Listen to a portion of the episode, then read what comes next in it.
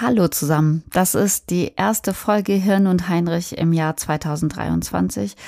Ich hoffe, ihr seid gut reingekommen. Wir sprechen in dieser Folge heute über ALS. Und leider beginnt diese Podcast-Folge mit einer schlechten Nachricht.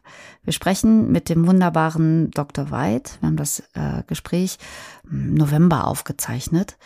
Wir haben immer ein bisschen Vorlauf. Und wir sprechen in dieser Folge auch ganz famos über den großartigen Bruno Schmidt, der für viele Menschen, die mit ALS zu tun haben, in welcher Form auch immer, sei es selbst erkrankt oder ähm, Angehörige, Freunde, ähm, ja ein großes Vorbild ist. Leider hat uns am 16. Dezember die traurige Nachricht erreicht, dass Bruno verstorben ist. Und das komplette Hirn- und Heinrich-Team ist traurig, ähm, wir möchten der Familie natürlich unser Mitgefühl ausdrücken. Und ich möchte aus dem Instagram-Post der Familie zitieren. Da schreiben sie, er war ein toller Ehemann, Vater, Opa und ein Vorbild für viele Menschen.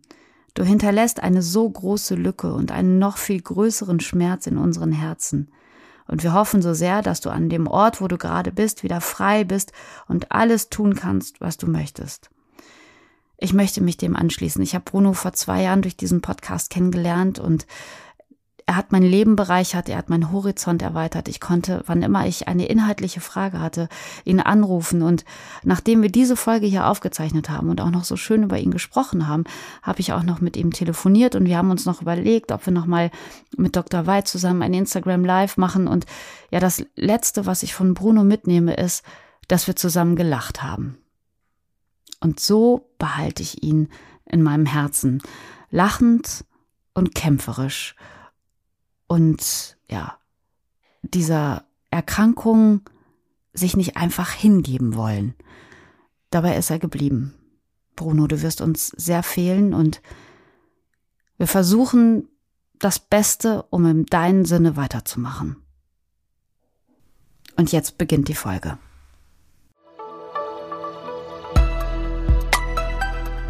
Hirn und Heinrich, der Wissenspodcast des DZNE.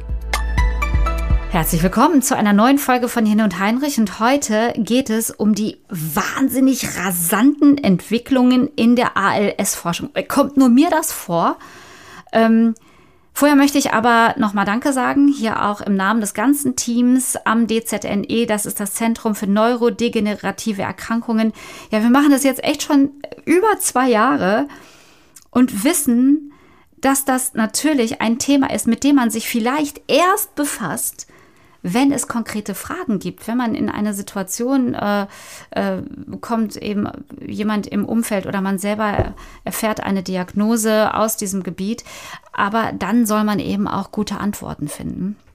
Danke auch für die vielen Kommentare, die zum Teil ja sehr persönlichen Erfahrungen mit dieser Erkrankung wie Alzheimer, Parkinson, Korea Huntington ähm, und äh, ja, Danke. Abonniert uns gern, vor allem empfehlt diesen Podcast weiter, wenn ihr wisst, dass Freunde oder Bekannte gerade mit diesem Thema zu tun haben. Oder äh, gerne auch einfach aus Interesse.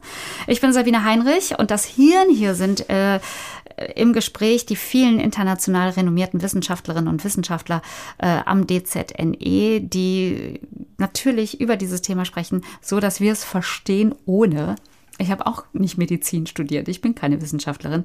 Und das ist ja eben die große Chance, dass ich dann immer an dieser Stelle nachfragen kann. Eben, die habe ich nicht verstanden. Müssen wir nochmal besprechen. Heute wird es eine Folge sein, in der wir nochmal über ALS sprechen. Eine besonders gemeine Erkrankung, weil sie auch so schnell voranschreiten kann.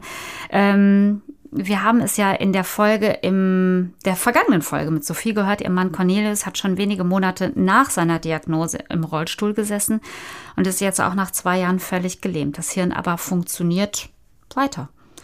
Das ist eben, ja, die ALS. Im Moment habe ich den Eindruck, dass da ständig was Neues kommt. Und ich möchte hier ganz dringend über die Meldung sprechen, die wir ja, als spektakulär bezeichnen können. Vor ein paar Wochen wurde über eine junge Frau mit ALS aus Baden-Württemberg berichtet, die in Amerika behandelt wurde und dadurch die Erkrankung stabilisiert werden konnte und Symptome konnten sogar rückgängig gemacht werden. Leute, rückgängig. Wer diesen Podcast hier verfolgt, weiß, dass dieses Wort im Zusammenhang mit neurodegenerativen Erkrankungen so gut wie nie auftaucht, rückgängig. Es gibt also Anlass zur Hoffnung oder ist es am Ende heiße Luft? Ich hatte jedenfalls direkt den Wunsch, es war spät abends, als ich das gelesen habe, ich muss jetzt direkt bei Patrick Weid anrufen, der ALS-Doc. Patrick, was ist da los? Ich habe mit ihm schon ein ALS-Special bei Instagram gemacht, zusammen mit Bruno Schmidt, ihn beim ALS-Tag in Bonn getroffen und der ist wahnsinnig umtriebig im besten Sinne, wird von seinen Patienten und Patientinnen sehr geschätzt. Kurz zu seiner Vita. Dr. Patrick Weid ist ein wichtiges Mitglied der DZNE-Forscherfamilie.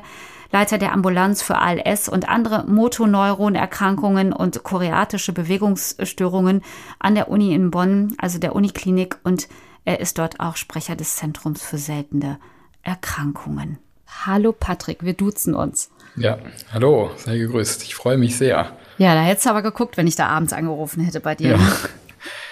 Mir ging es aber ähnlich. Ich habe den Artikel gelesen. Ich hatte schon ein bisschen von, davon gehört, ja. Mhm und hatte auch über andere Patienten äh, das mitbekommen und muss sagen, dass ich ja immer sehr, sehr skeptisch bin, weil natürlich gerade bei einer unheilbaren Erkrankung und schwerwiegenden Erkrankung bei ALS häufig solche ähm, spektakulären äh, Ergebnisse sich dann herausstellen als Enten oder völlig übertrieben. Heiße Luft, ja. Äh, heiße Luft, genau. Ähm, hier war es aber, ich hatte ein bisschen was vorher schon gehört und kenne auch die beteiligten Ärzte, die sich in dem Artikel ja sehr zurückgehalten haben.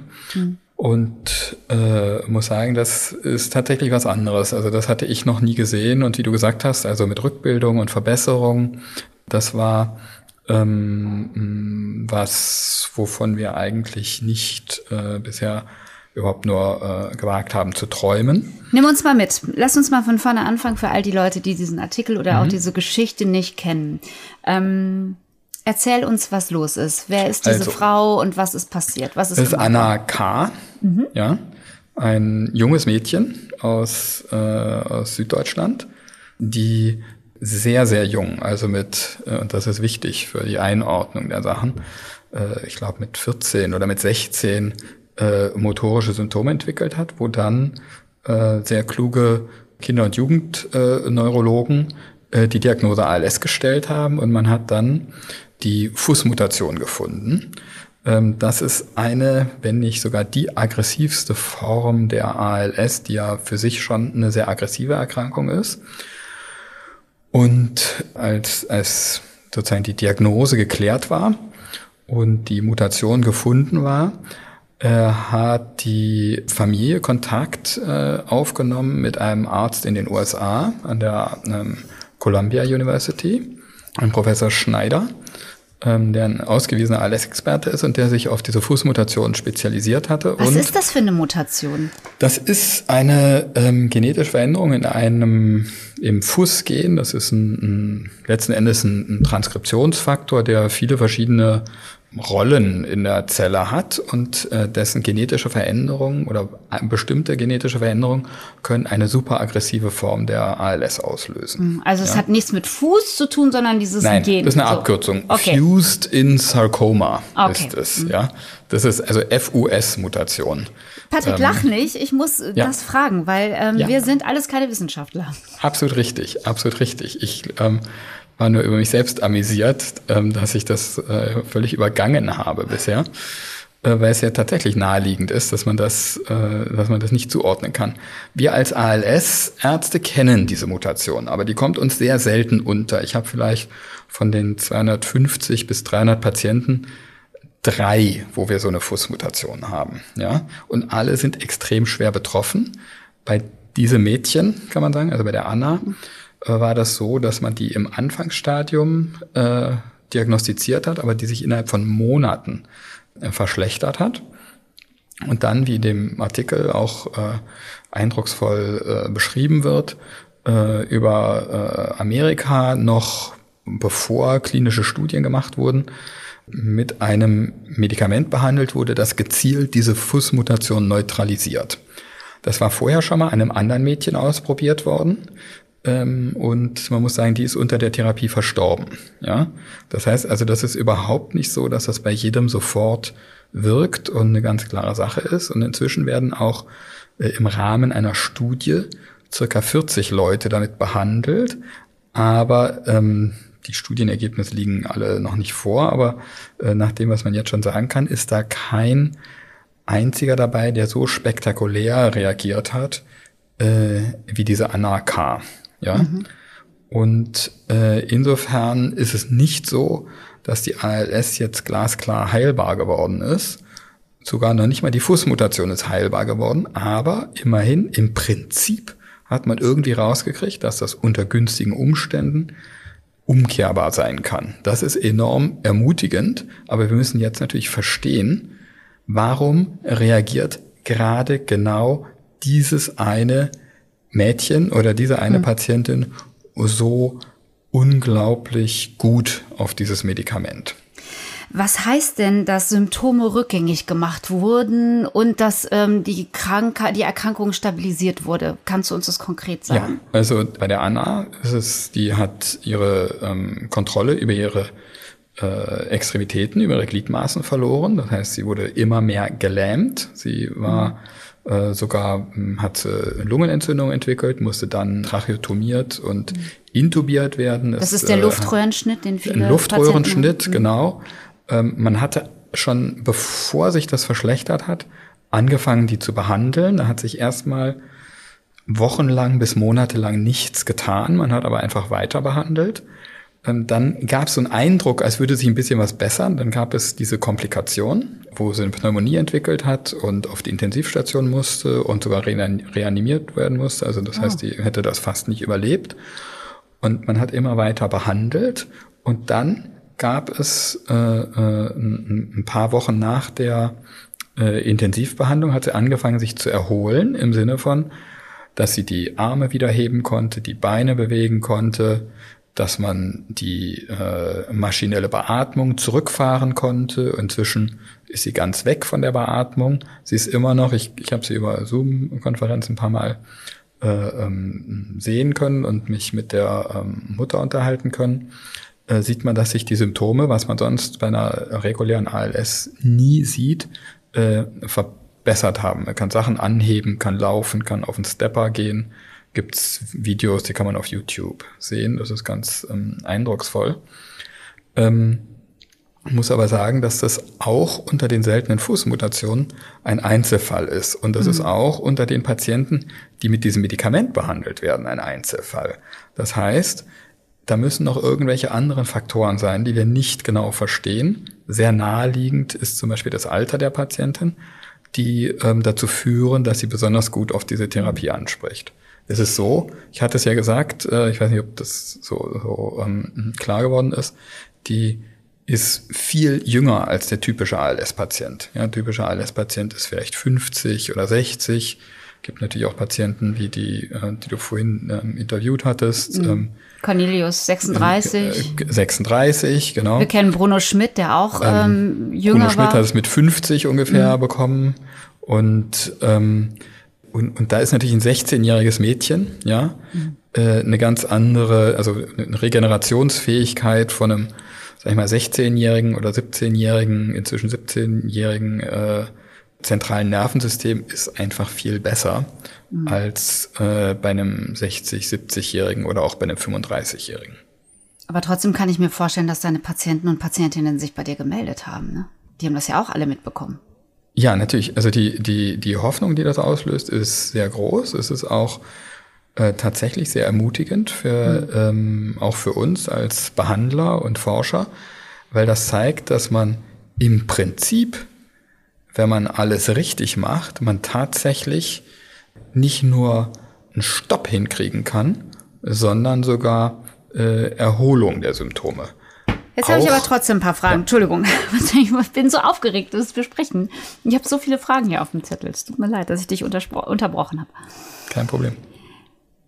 Was ich wissen möchte ist, was war das denn für eine Therapie? Was hat also, man denn mit ihr gemacht? Und da, warum in Amerika und nicht hier? Darüber sprechen wir natürlich gleich auch noch. Aber was haben die gemacht? Das ist auch eine wichtige Frage. Ja. Genau. Also, das ist ein Medikament, äh, das heißt, es von der, von der Substanzklasse her sind das Antisens-Oligonukleotide.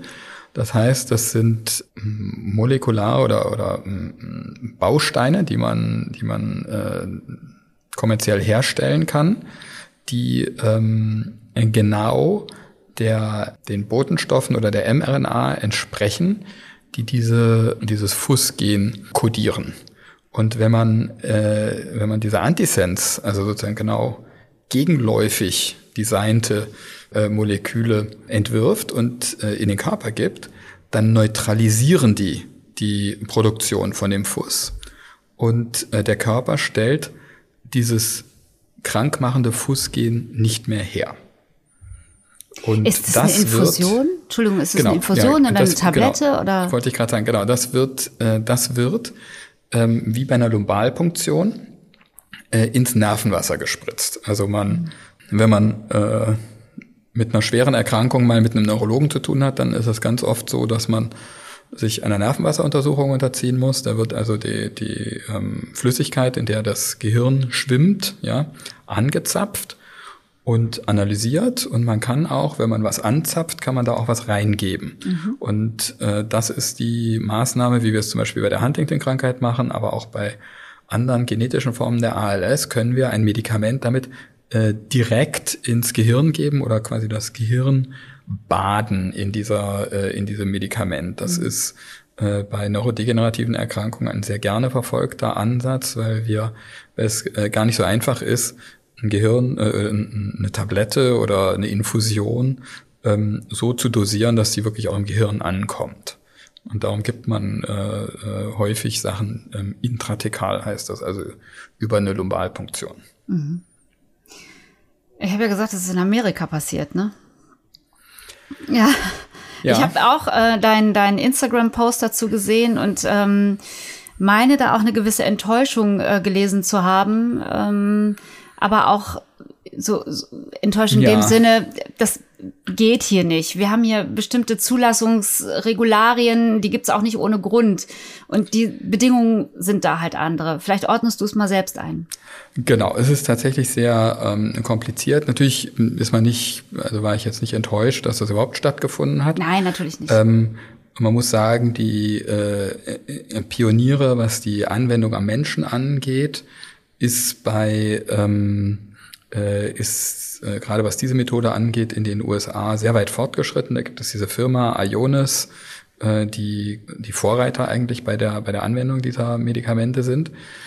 Diese Studien werden dann meistens global durchgeführt, gerade bei so seltenen Erkrankungen, damit überhaupt eine kritische Menge an Patienten zusammenkommt arbeiten die Firmen mit Zentren in Europa, in Deutschland, äh, in den USA, äh, Kanada, überall zusammen und jeder trägt so ein, zwei, drei Patienten bei. Hier in Deutschland war es so, dass tatsächlich die Studie im ersten Durchgang, äh, die muss dann zugelassen werden. Und da waren die, galten die Vordaten als nicht ausreichend und darum hat man sich sicherheitshalber gesagt, dass die Studie in Deutschland noch nicht durchgeführt werden kann. Jetzt muss man aber einschränkend sagen, dass die, die Medikamente, die die Anna zu sich genommen hat äh, oder bekommen hat, die, das war noch nicht mal im Rahmen einer Studie, ja, sondern das war aufgrund einer mh, eines persönlichen Engagements dieses Arztes, ja. Und die besondere Situation in den USA war, dass man sich dort aus der Haftung nehmen kann als Arzt. Ja, das heißt, also okay. wenn man ein völlig äh, völlig unerprobtes Medikament gibt, äh, kann man in Deutschland selbst, wenn äh, der Patient einverstanden ist und man kann sich vorstellen, dass ein Patient, der mit 16 oder 17 eine äh, ALS, eine rasant fortschreitende ALS hat, mit allem einverstanden ist, kann er den Arzt nicht aus der Haftung nehmen.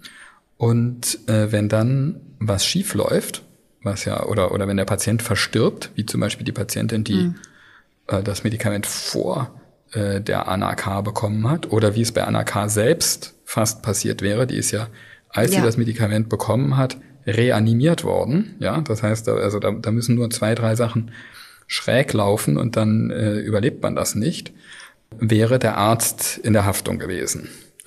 Und äh, in der Schweiz konnte man auf, äh, auf einem kleinen Dienstweg sozusagen diese Haftung abgeben. Ja? Sonderfall, mhm. Ausnahmeregelung. Und das ist in Deutschland damals nicht geglückt. Und darum konnte es in Deutschland nicht gegeben werden. Und die Patientin wurde erst in den USA und dann weiter in der, in der Schweiz, in St. Gallen äh, behandelt. Das ist natürlich medizinethisch eine, eine wichtige und große Diskussion, die würde ich nur jetzt an dieser Stelle vertagen wollen. Ähm, aber vielleicht treffen wir uns dazu auch noch mal wieder, weil das betrifft ja, also ja ehrlich gesagt sagen, nicht nur ALS. Ne? Genau. Und, und, und das ist auch Anlass für uns und für die Patientenorganisationen und auch für die Zulassungsbehörden in Deutschland gewesen, sich an einen Tisch zu setzen, ja, mhm. und äh, versuchen Wege auszuarbeiten, wie man in solchen Extremfällen die Haftung doch so regeln kann, dass es im Sinne aller ist. Ja, das ist eigentlich ein sehr starker, äh, sehr stark ausgeprägter Patientenschutz, dass man diese Haftung nicht aushebeln kann. Das genau. hat durchaus seine Berechtigung. Mhm. Ja, aber ähm, man muss vielleicht doch Wege finden, wie man, und da sind die Amerikaner einfach unkonventioneller als wir, ähm, wie man das dann in speziellen Fällen umgehen kann. Es war auf jeden Fall eine sehr spektakuläre ähm, Meldung, die da gekommen ist. Und ich habe ich hab gemerkt, dass da so ein, ja, dass da so ein Ruck rumging. Kann man wohl sagen. Also ja. das, das war auch für mich, äh, hat das den, den man wird mutiger in seinen Träumen, ja, mhm. äh, wenn man wenn man solche Fälle mal sieht. Mhm. Äh, auch die anderen Ärzte, die mit ihr zu tun hatten, muss man sagen, hätten haben das nicht erwartet, ja, oder das haben wir noch nicht mal für möglich gehalten. Und äh, es gibt, ähnlich wie man die FUS-Mutation, die extrem selten ist, gibt es ja auch die SOD1-Mutation und die C9ORF72-Mutation, die ein bisschen mhm. häufiger sind. Gibt es auch Ansätze, die stumm zu schalten. Da zeichnen sich auch ermutigende Ergebnisse ab, aber nichts von allem ist so spektakulär wie in dem Fall, der im Spiegel gezeigt wurde. Mhm.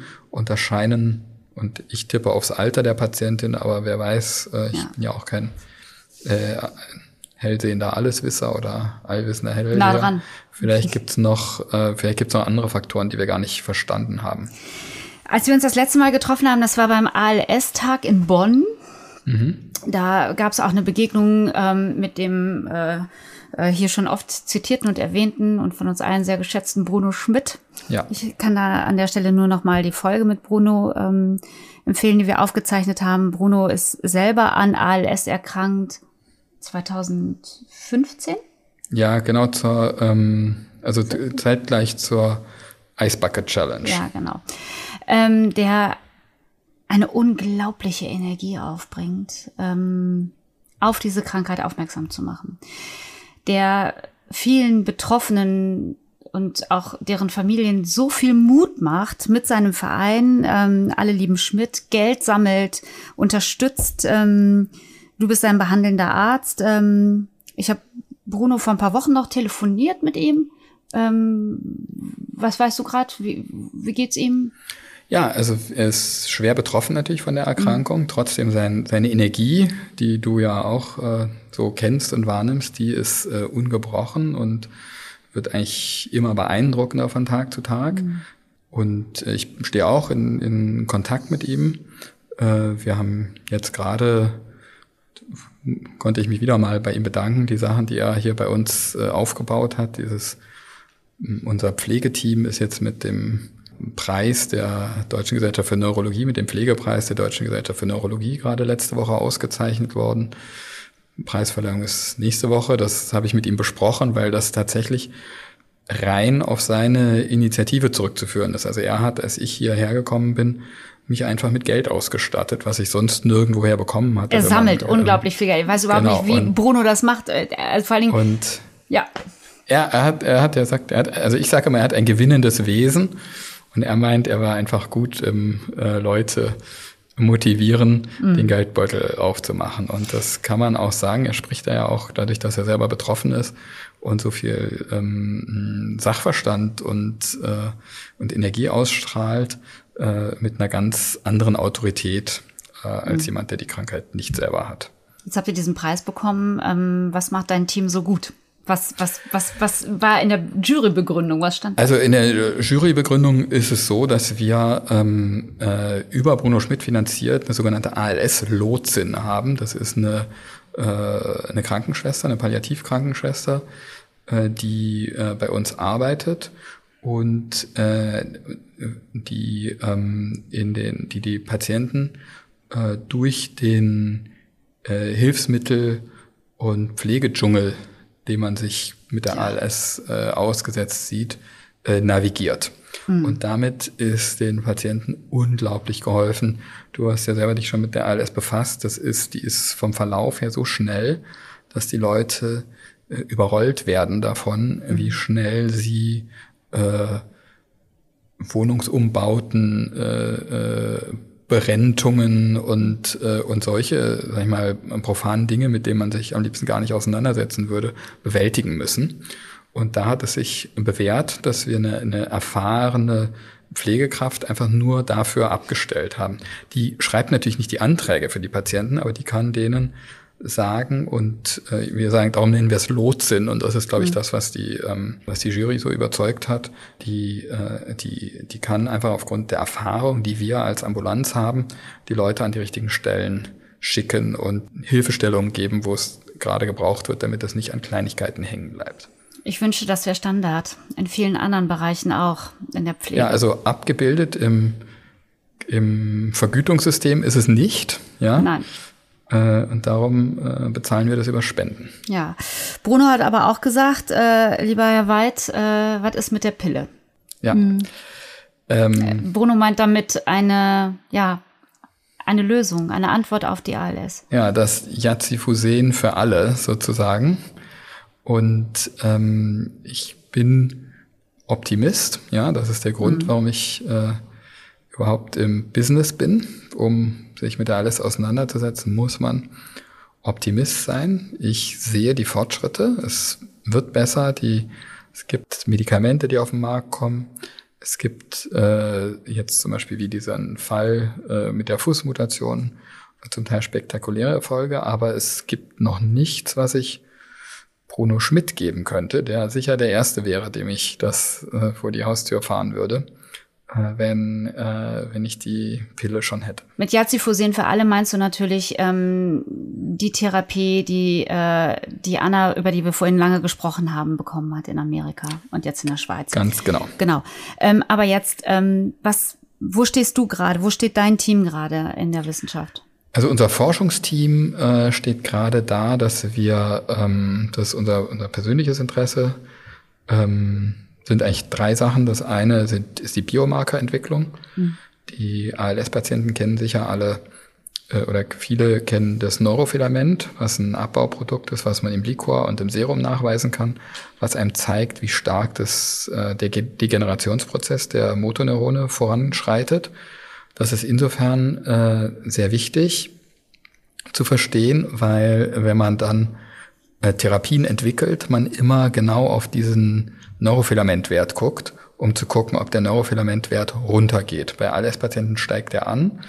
Und äh, wenn eine Therapie anschlägt, wie man es zum Beispiel bei einer anderen Motoneuronerkrankung, bei der spinalen Muskelatrophie gesehen hat, dann äh, gehen die Neurofilamente runter.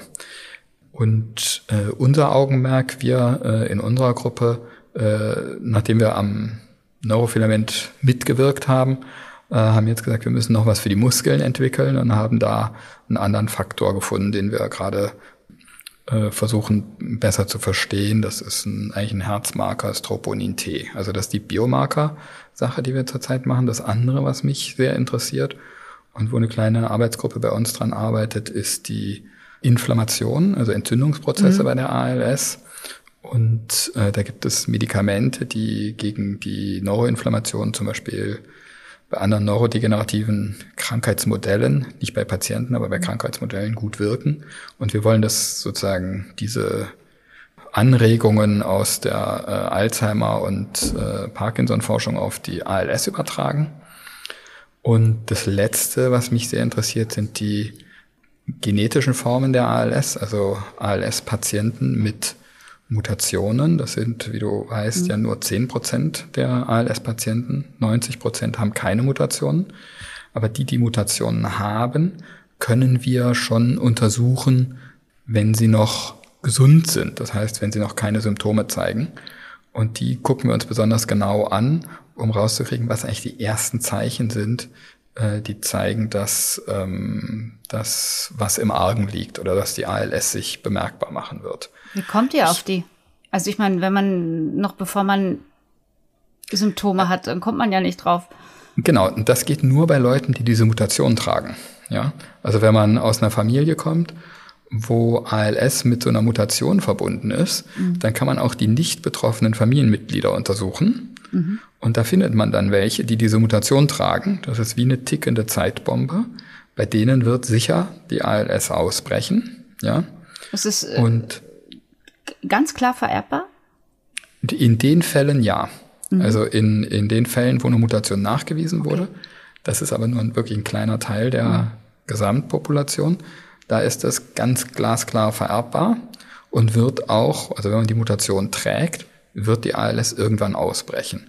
Und diese Leute guckt man sich genau an. Die sind natürlich, äh, die hm, sind heldenhaft, wie die sich für solche Untersuchungen zur Verfügung stellen.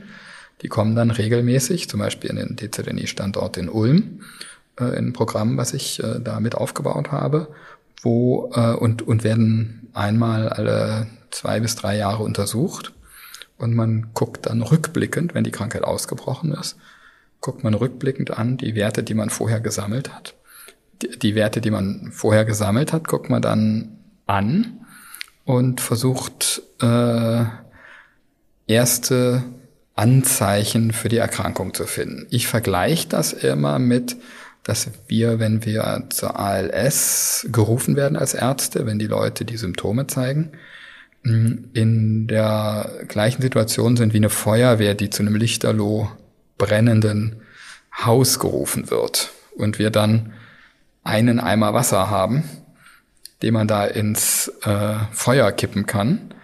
Das ist zwar im Prinzip das Richtige, ja, aber Würde jeder Feuerwehrmann auch anders sagen. Eimer Wasser. Aber man hätte, aber man, aber es reicht natürlich nicht ein Eimer Wasser. Mhm. Wenn man aber schon gerufen wird, wenn der Papierkorb in der Küche brennt, mhm. ja, dann kann man mit einem Eimer Wasser was ausrichten. Du sagst heldenhaft. Bevor wir gleich nochmal über die Rituximab-Studie sprechen, da würde ich gerne auch nochmal ein, zwei Sachen wissen. Wir springen heute wahnsinnig. Ähm, mir ist aufgefallen, ich habe ähm, im Zusammenhang mit diesem ALS-Tag nochmal zwei, drei Menschen kennengelernt und es haben mir auch welche geschrieben, ähm, die betroffen sind oder auch Angehörige. Das ist ja Wahnsinn, mit was für einem Charakter diese Menschen ausgestattet sind. Fällt dir das auch auf oder fällt nur mir das als Nicht-Wissenschaftlerin auf? Mm, ja, natürlich, also wenn man natürlich 350 Patienten hat oder so, gibt es ein breites Spektrum, ja, aber, aber, insgesamt muss ich sagen, äh, bin ich auch immer sehr, sehr beeindruckt von der inneren Kraft, äh, die unglaublich viele dieser Patienten zeigen. Äh, dieses Schicksal anzunehmen und damit umzugehen. Ja. Und ähm, das macht es nicht leichter und auch nicht schwerer. Ähm, aber es ist nochmal besonders motivierend, weil man es wirklich ein, ein Gemeinschaftsgefühl, was man da als Patient und Arzt mit den Patienten entwickelt. Ja, und ich hatte auch den Eindruck, das ist so ein Thema, das lässt einen dann gar nicht los irgendwie, ne? Dass die, die, die also nicht nur bei dem ähm, Betroffenen mit Diagnose, sondern auch bei den Angehörigen, dass die ja noch lang darüber hinaus sagen, das ist jetzt, das ist jetzt mein Thema und ich muss mich da jetzt und will mich einbringen. Da ja. war ich wirklich beeindruckt. Ja. Ja, das, das nur so als, als, als Ausflug jetzt hier an dieser Stelle. Patrick, wir können aber diesen Podcast nicht beenden, ohne über die Tu-Versehen-Forschung zu sprechen. Und da hat es auch neue Ergebnisse gegeben. Kannst du uns ähm, für alle, die sich auch nicht damit auskennen, mitnehmen, sagen, was ist es und wo geht's hin? Genau, also Tofersen ist ein Medikament, äh, das ist ganz ähnlich wie das Yazifusen, was die Fußmutation stumm mhm. schaltet, schaltet das Tofersen ähm, die SOD1-Mutation stumm. Das ist eine Mutation, die deutlich häufiger ist als die Fußmutation ähm, und äh, die auch ALS auslöst. Das Medikament wird auch äh, als, äh, als Lumbalpunktion gegeben. Mhm. Und da ist jetzt vor drei Wochen die äh, Ergebnisse veröffentlicht worden, von denen ich auch vorher schon ein bisschen was gehört hatte, die gezeigt haben, dass zumindest die Biomarker sich verbessern, klinisch äh, hat man statistisch schwer so einen Effekt äh, rausarbeiten können. Aber wenn die Biomarker sich verbessern, gerade das Neurofilament, dann ist das bei so einer schweren Erkrankung Grund genug, dass das Medikament in ein Härtefallprogramm aufgenommen wird. Dieses Härtefallprogramm läuft jetzt. Auch bei uns werden schon die ersten Patienten behandelt mit diesem äh, äh, Tofersen, was noch kostenfrei zur Verfügung gestellt wird äh, von der Firma. Im Januar wird die amerikanische Zulassungsbehörde und dann auch irgendwann die äh, europäische Zulassungsbehörde entscheiden, ob das Medikament nicht nur für ein Härtefallprogramm, das heißt kostenfrei zur Verfügung gestellt wird, sondern ob der Firma auch äh, Geld dafür gezahlt wird, dass sie das Medikament äh, bereitstellen.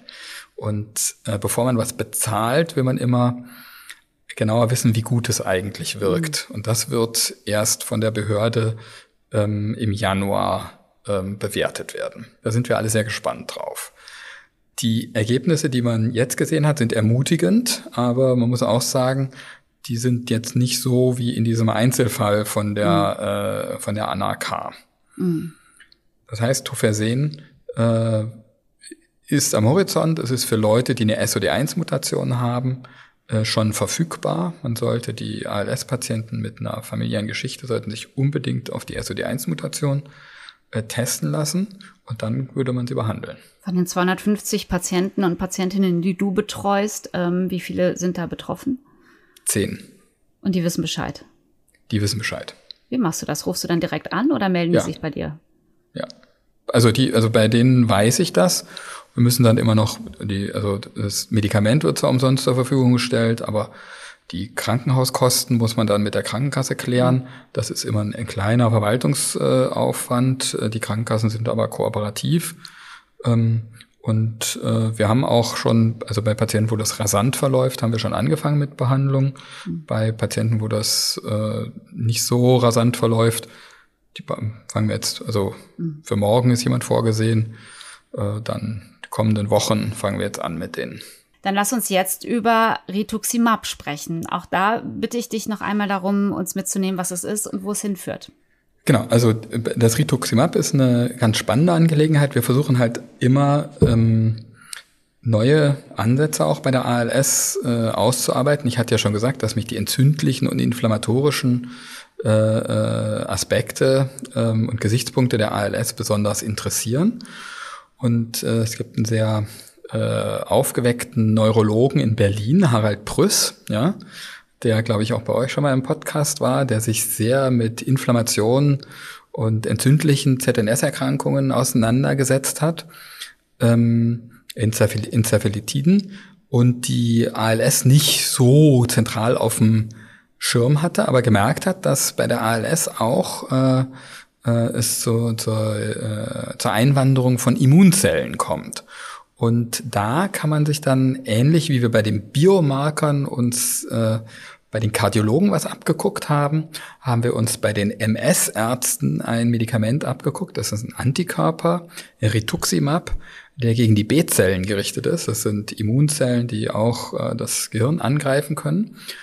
Und äh, da haben wir jetzt ein, eine Förderung bekommen, äh, äh, zusammen äh, mit äh, Thomas Mayer von der Charité in Berlin und dann Harald Brüss, der, die, der das Therapiekonzept entwickelt hat und äh, wir hier in Bonn, äh, dass wir äh, mit Patienten, die sich dazu bereit erklären, diesen neuen Ansatz ausprobieren. Das wird, das wird vom Bundesministerium für Forschung gefördert und ermöglicht uns, sag ich mal, frei von Pharmainteressen äh, Medikamente, die eigentlich für andere Erkrankungen zugelassen sind, bei der ALS auszuprobieren. Der Vorteil ist, dass man weiß, dass die Effekte haben, die immunologisch in diesem Fall relevant sind und die vergleichsweise gut vertragen werden.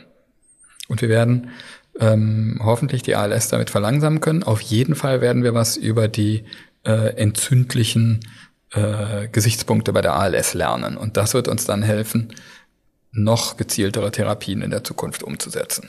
Wahnsinn, wie deine Patienten oder eure Patientinnen und Patienten da auch immer mitgehen, ne? Die sind unglaublich motiviert. Das ist auch für mich sehr, sehr äh, berührend, weil es ein großer Vertrauensvorschuss ist, den wir kriegen. Ähm, die Patienten sind auch nicht so, dass sie sagen, ja, äh, heilen Sie mich, ja, mhm. ähm, das, äh, das, wär, das ist zu viel verlangt, ja, aber die wollen, heilen Sie die ALS, ja, mhm. und ähm, ich vergleiche das immer, wenn man so an einer Studie teilnimmt, wie, sag ich mal, mit einer Mondlandung, ja, also da sitzen auch in Houston ein riesiges Team an äh, Wissenschaftlern, die sich um die Sicherheit und Wirksamkeit und alles äh, kümmern. Aber vorne auf der Kapsel, ja, auf dem Raketentank mhm. sitzen drei Astronauten und die tragen das ganze Risiko. Aber ohne die geht es nicht. Mhm. Alle hängen sich voll rein, dass das klappt. Aber ohne die Leute, äh, ich sage immer, ALS heilen geht nicht ohne ALS-Patienten. Ohne die geht es nicht. Und die äh, äh, Leute machen mit. Viele, ähm, natürlich hat man, darf jeder, ich hoffe das auch immer, dass das vielleicht funktionieren könnte, aber es darf nicht die Hauptmotivation sein, sondern die Hauptmotivation ist, die ALS es macht mir das Leben schwer, also mache ich der ALS das Leben schwer. Und unter dem Gesichtspunkt tut es dann sogar gut, ähm, sich an der Studie zu beteiligen. Wie machst du das?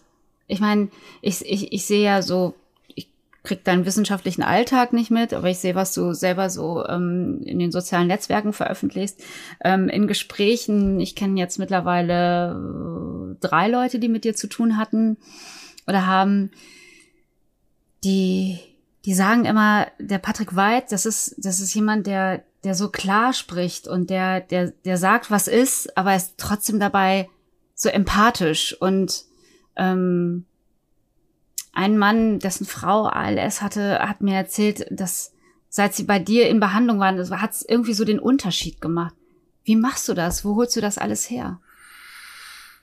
Ähm, vielen Dank erstmal, das zu hören. Ähm, ich weiß selber nicht, was ich anders mache als die anderen. Ähm, die ich, also tatsächlich ist meiner Meinung nach so, dass man die ALS-Patienten das sind ja sehr schwerwiegende Diagnosen und das ist sicher, das sag ich mal, in dem Sinne kein Spaß, das jemand mitzuteilen, aber die mhm. Leute ähm, äh, sind dankbar, wenn man Klartext mit ihnen redet. Bei der äh, ALS ist es so, dass gerade Ärzte, die nicht viel Erfahrung mit der Erkrankung haben, sich aufgrund der Tragweite der Diagnose sehr, sehr schwer tun, ähm, die äh, sich festzulegen. Und damit verspielen sie, ja. Also man lässt den Patienten immer ein Hintertürchen auf, dass das eine andere Erkrankung sein könnte. Und damit verspielt man viel Vertrauen. Die Patienten, ich sage denen klar, also wenn ich mir sicher bin, sage ich denen, dass das klar diese Diagnose ist. Und dann und diesen Switch muss man hinkriegen, sagen, dass man trotzdem für sie da ist und dass man, dass sie bei uns an der richtigen Adresse sind und dass wir diese schwere Zeit, die jetzt kommt, sie begleiten. Das ist aber nur möglich, weil wir halt Unterstützung von unserem Pflegeteam haben. Das heißt, die, die Forschung und Pflege geht da ganz äh, eng äh, äh, verzahnt miteinander um. Je mehr Patienten wir haben, desto besser können wir die Erkrankung erforschen. Und das ist für die ALS-Patienten auch sehr, äh, sag ich mal, ähm, vertrauensstiftend. Die wollen eigentlich jemanden haben, der sich mit der Krankheit auskennt. Wie hast du dich dafür entschieden, das zu machen? Warum hast du dich für ALS entschieden? Also das hat tatsächlich mit den ALS-Patienten und mit den Ärzten zu tun. Ich, das ist Anfang der 90er, ganz am Anfang meines Medizinstudiums schon gewesen. Da bin ich über eine Verwandte von mir äh, aus Frankreich, Geneviève Chabrière, die ich hier gerne mal erwähnen und grüßen möchte, weiß nicht, ob sie das hört, also sehr weitläufig Verwandte. Äh, die war Schirmherrin einer ALS-Gruppe äh, äh, in, äh, in Marseille. Und da habe ich mein Krankenpflegepraktikum gemacht. Und äh, da hat mich sowohl die äh, der Ethos der Ärzte, die sich damit auseinandergesetzt haben, als auch die äh, der Charakter der ALS-Patienten äh, sehr beeindruckt und nicht mehr losgelassen. Außerdem habe ich damals schon die ALS für heilbar gehalten im Prinzip. Und dann dachte ich, da will ich dabei sein. Und äh, das dafür muss man eine grundoptimistische Grundeinstellung haben und die habe ich mir erhalten können. Du weißt, was du hier jetzt gesagt hast, ne? Ja, ich weiß, ich, ähm, ich, äh, aber so bin ich. Okay. Ja? Ich halte es für lösbar, das Problem. Es ist schwer, es ist sonst würde es ja jeder machen, ja. Mhm. Aber ich halte die ALS im Prinzip für heilbar. Das ist mir ganz wichtig, sage ich auch meinen Patienten. Ich glaube nicht, dass ich von den Patienten, die ich jetzt habe, jemanden heilen kann. Ja? Mhm. Aber das heißt nicht, dass man es nicht versuchen sollte. Ein besseres Schlusswort kann es gar nicht geben. Herzlichen Dank fürs Gespräch. Dr. Patrick Weid. Gerne wieder. Dankeschön. Sehr gerne. Ja, also Lichtblicke in der ALS-Forschung, auch wenn ALS eine schwerwiegende Erkrankung bleibt, natürlich. Allen, die das nun angehört haben, die in welcher Weise auch immer betroffen sind, wünsche ich alles Gute und alles Liebe. Und danke an Patrick Weid für dieses Gespräch. Informationen gibt es natürlich über unsere Seite dzne.de. E. Außerdem möchte ich äh, seinen Instagram-Account empfehlen. Da heißt Patrick Weid ALS Doc. Doc mit C. Und wenn Sie die Forschung unterstützen möchten, natürlich freuen wir uns äh, über eine Spende und das ganze Team von Hirn und Heinrich freut sich auch über eine positive Bewertung unseres Podcasts. Abonnieren Sie uns, empfehlen Sie uns weiter. Ganz lieben Dank. Und ich bin mir ganz sicher, dass wir nicht das letzte Mal über dieses Thema gesprochen haben. Liebe Grüße, ich bin Sabine Heinrich. Tschüss, bis zum nächsten Mal. Hirn und Heinrich, der Wissenspodcast des DZNE.